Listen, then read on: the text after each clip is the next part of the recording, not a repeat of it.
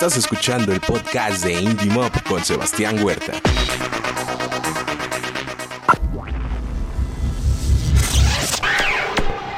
Soy Sebastián Huerta y esto es 10 años indie, episodio 4.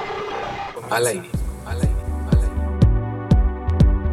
¿Qué tal amigos? Bienvenidos a un nuevo episodio de 10 años indie.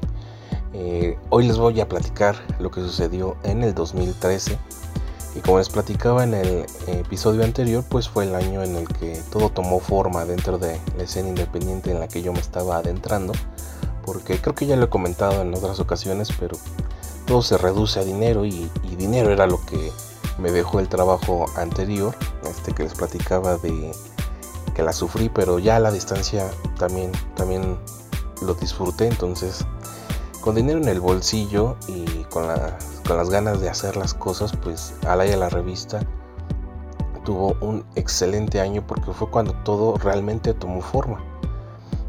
Algo que también marcó este año fue el regreso de Al Aire Radio, que ahora sí ya por primera vez eh, se llamó así.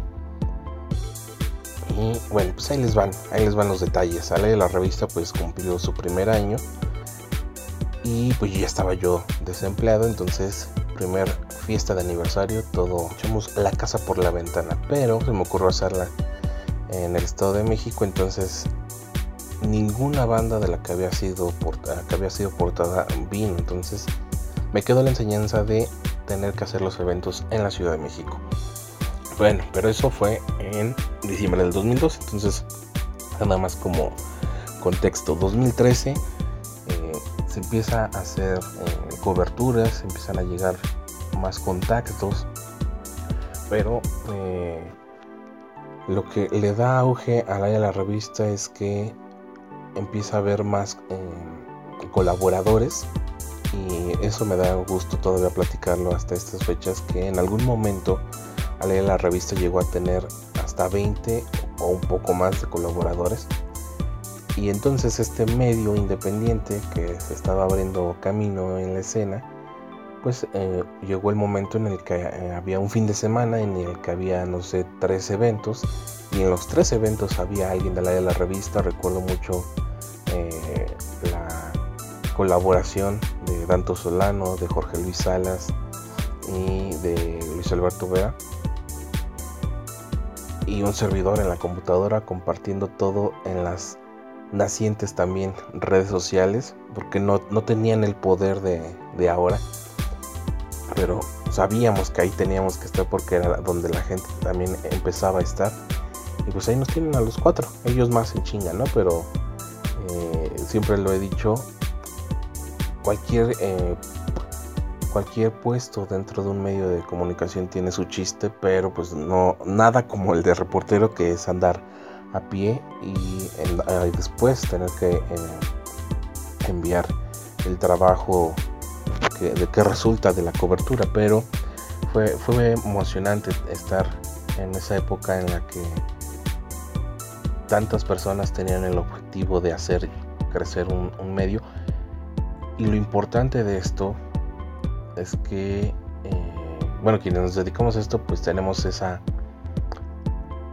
esa cuestión muy bien entendida, pero cuando lo hacemos sin ninguna, sin ninguna remuneración, creo que tiene el doble o el triple de reconocimiento porque desafortunadamente a la, la revista en este que fue su segundo año y que duró seis años pues nunca pudo generar una remuneración más allá de la satisfacción de los contactos de la experiencia y y cualquier otra forma de pago que uno le pudiera ver al trabajo que se hacía ahí, que no fuera el dinero, como les decía, todo se reduce a dinero. Pero eh, creo que a muchos nos dio la oportunidad de aprender y de, saber cómo se hacían las cosas, porque en una primera instancia pues sabíamos, eh, lo hacíamos como pensábamos que se hacía y poco a poco se fueron mejorando las cosas y también demostrándole a la gente que, pues se podían hacer las cosas. Digo, muchas veces Osasa nos cerró la puerta, RPs que ya tenían tiempo en el medio decían, ¿y ustedes quiénes son? Pero año con año, de esos seis que les comento, pues fuimos demostrando que se podían hacer las cosas bien eh, con un grupo de jóvenes, porque en ese momento todos lo éramos, se podían hacer las cosas bien siendo un medio independiente, porque así como con las bandas que muchos lo asocian, asocian lo independiente con la amateur, pues también en, los medios de comunicación, ¿no? Porque eh, desafortunadamente hay muchos medios que se crean para ir a un evento. Entonces cuando ven tu medio, va así, tu blog, porque me lo llegaban a decir. Y yo así por dentro de madre, esto es una revista digital. Porque gracias a, compañeros como Billy Cárdenas, que ahora se está dedicando a, YouTube, es diseñadora, entonces ella hacía la versión digital, realmente lo que era la revista digital de Al aire. Entonces se, empezó a hacer todo un, mundo, una multiplataforma de Al aire la revista, porque ahí viene el, segundo hecho importante de este 2013. Al aire radio regresa justamente por una entrevista que nos hacen en una estación que pertenecía a una secretaría del entonces DF, que se llamaba CEDEREC. No me pregunten todo el desglose, pero era una secretaría donde se dedicaban a atender a personas eh, extranjeras dentro de la Ciudad de México, pero también a las culturas nativas de la Ciudad de México. Entonces, eh, caímos ahí por casualidad por un programa en el que nos entrevistaron y al salir eh, de la entrevista de contar que era al aire de la revista, cómo había empezado eh, al aire como programa de radio, el operador nos dice, oigan, ¿no quieren hacer el programa aquí? Y ese operador era Jacobo Orozco y nos eh, quedamos ahí 11 años, 11 años, no es cierto, este, no ha pasado ni 11 minutos. 11 meses también, más o menos. La verdad es que ahí sí me está fallando la memoria, pero eh, empezó al aire radio y ahí fue donde también fue, el segundo, va a sonar redundante, pero fue el segundo aire de al aire, porque en 2012 fue cuando tomó forma el programa. Eh, y en 2013 creo que se puso en marcha, entonces ahí tener la oportunidad de entrevistar a artistas ya de más renombre sin dejar de lado la, escena independiente pero era, era padre tener la oportunidad de cada semana porque ahí el programa era pasó los lunes, luego los martes, luego los miércoles creo que a las 5 o 6 de la tarde pero eh, la satisfacción que me queda hasta estos días es que en el día en el que estaba este programa, era el programa más escuchado de la estación. Y eso sí lo pude constatar porque el día que eh, salí de la estación, el director me mostró las estadísticas. Pero ¿por qué se van si vean los números que se están generando?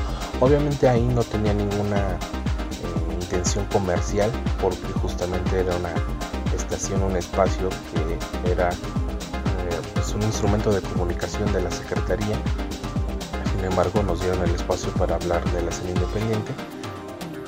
Y ya cuando se tuvo la oportunidad de generar dinero por un apoyo, eh, se tendría que haber cambiado el formato del programa y hablar un poco de las eh, competencias de, de la Secretaría y aunque hubiera estado interesante porque pues podremos haber hecho muchas cosas con bandas que tuvieran integrantes en esta situación que trataba la, Secretaría. Eh, sucedieron ahí varias cosas dentro del equipo que me hicieron decidir terminar el programa. No sé si han visto, no, no recuerdo el nombre de la película, estaba yo con que la iba a ver, pero eh, es donde la protagonista es locutora de radio y el, protagonista hombre es eh, Poncho Herrera y ella se está despidiendo al aire y entonces como es un programa que tiene éxito eh, todo mundo va a ver cómo se despide ella del aire, del aire, perdón. No en ese momento, pero después lo pensé, porque también no avisé que nos íbamos a ir. Eh, precauciones que toma uno. Eh, entonces, en ese momento tenemos invitados a la tremenda corte y comienza la despedida. El operador se da cuenta de que está haciendo el último programa de al aire radio y de repente volteo a través del vidrio ya veo los controles llenos, ¿no? Había como seis personas porque también era una estación pequeña. Estábamos transmitiendo desde un sótano. Y este ahí es cuando nos mandan mandan llamar a la oficina del director y nos dice por qué se van a ir si vean estos números, ¿no? Ya, ya dije adiós y ya no hay eh, vuelta atrás, ¿no? Tercer hecho del 2013 es que después de un mes de esperar y de dar lata, de molestar a un buen amigo y al que es una de las personas al que yo le, debo un paso más en mi carrera, que es Sergio Islas, logro entrar a lo que eran las estaciones musicales de Grupo Fórmula, a eh, Fórmula Rock que era la estación dedicada a justamente. Y comienza también en 2013 este programa que se llamó SD Rock, ya en diciembre. Fue la cereza de este año en el que viendo la conferencia de prensa, ya, nos habían, ya, ya nos habían dicho sí van a entrar, pero eh, día de la conferencia, arriba nada más estaban los que en ese momento pues ya eran famosos y obviamente porque los respaldaban años y años de, de trabajo en el periodismo, en la locución y en el rock. Y en algún momento de la conferencia alguien comentó, dice, dijeron eh, las nuevas voces que nos acompañarán y en ese momento volteo a ver y levantan la mano, hacen ruido o aplauden cinco o seis personas y eran pues, los locutores que ya estaban también confirmados pero que pues igual que, su servidor pues eran jóvenes y que pues, literalmente también estaban empezando. Pero lo chistoso de esta historia es que yo estaba sentado en esa misma fila 10 lugares pues, ah, que nos separaban de ellos. Entonces eh, dije sí yo también acá estoy pero pues no, no estaba yo eh, confirmado, mi nombre nunca salió en el boletín, pero este, ahí estuvimos, ahí estuvimos. Esto inició en 2013, así es que la historia de ese de rock se las contaré en el siguiente episodio. Eh, al aire la revista continuó y es todo lo que tengo que decir sobre este 2013. Así es que amigos, muchas gracias por acompañarme en este cuarto episodio. Soy Sebastián Huerta y recuerden que juntos hacemos eso.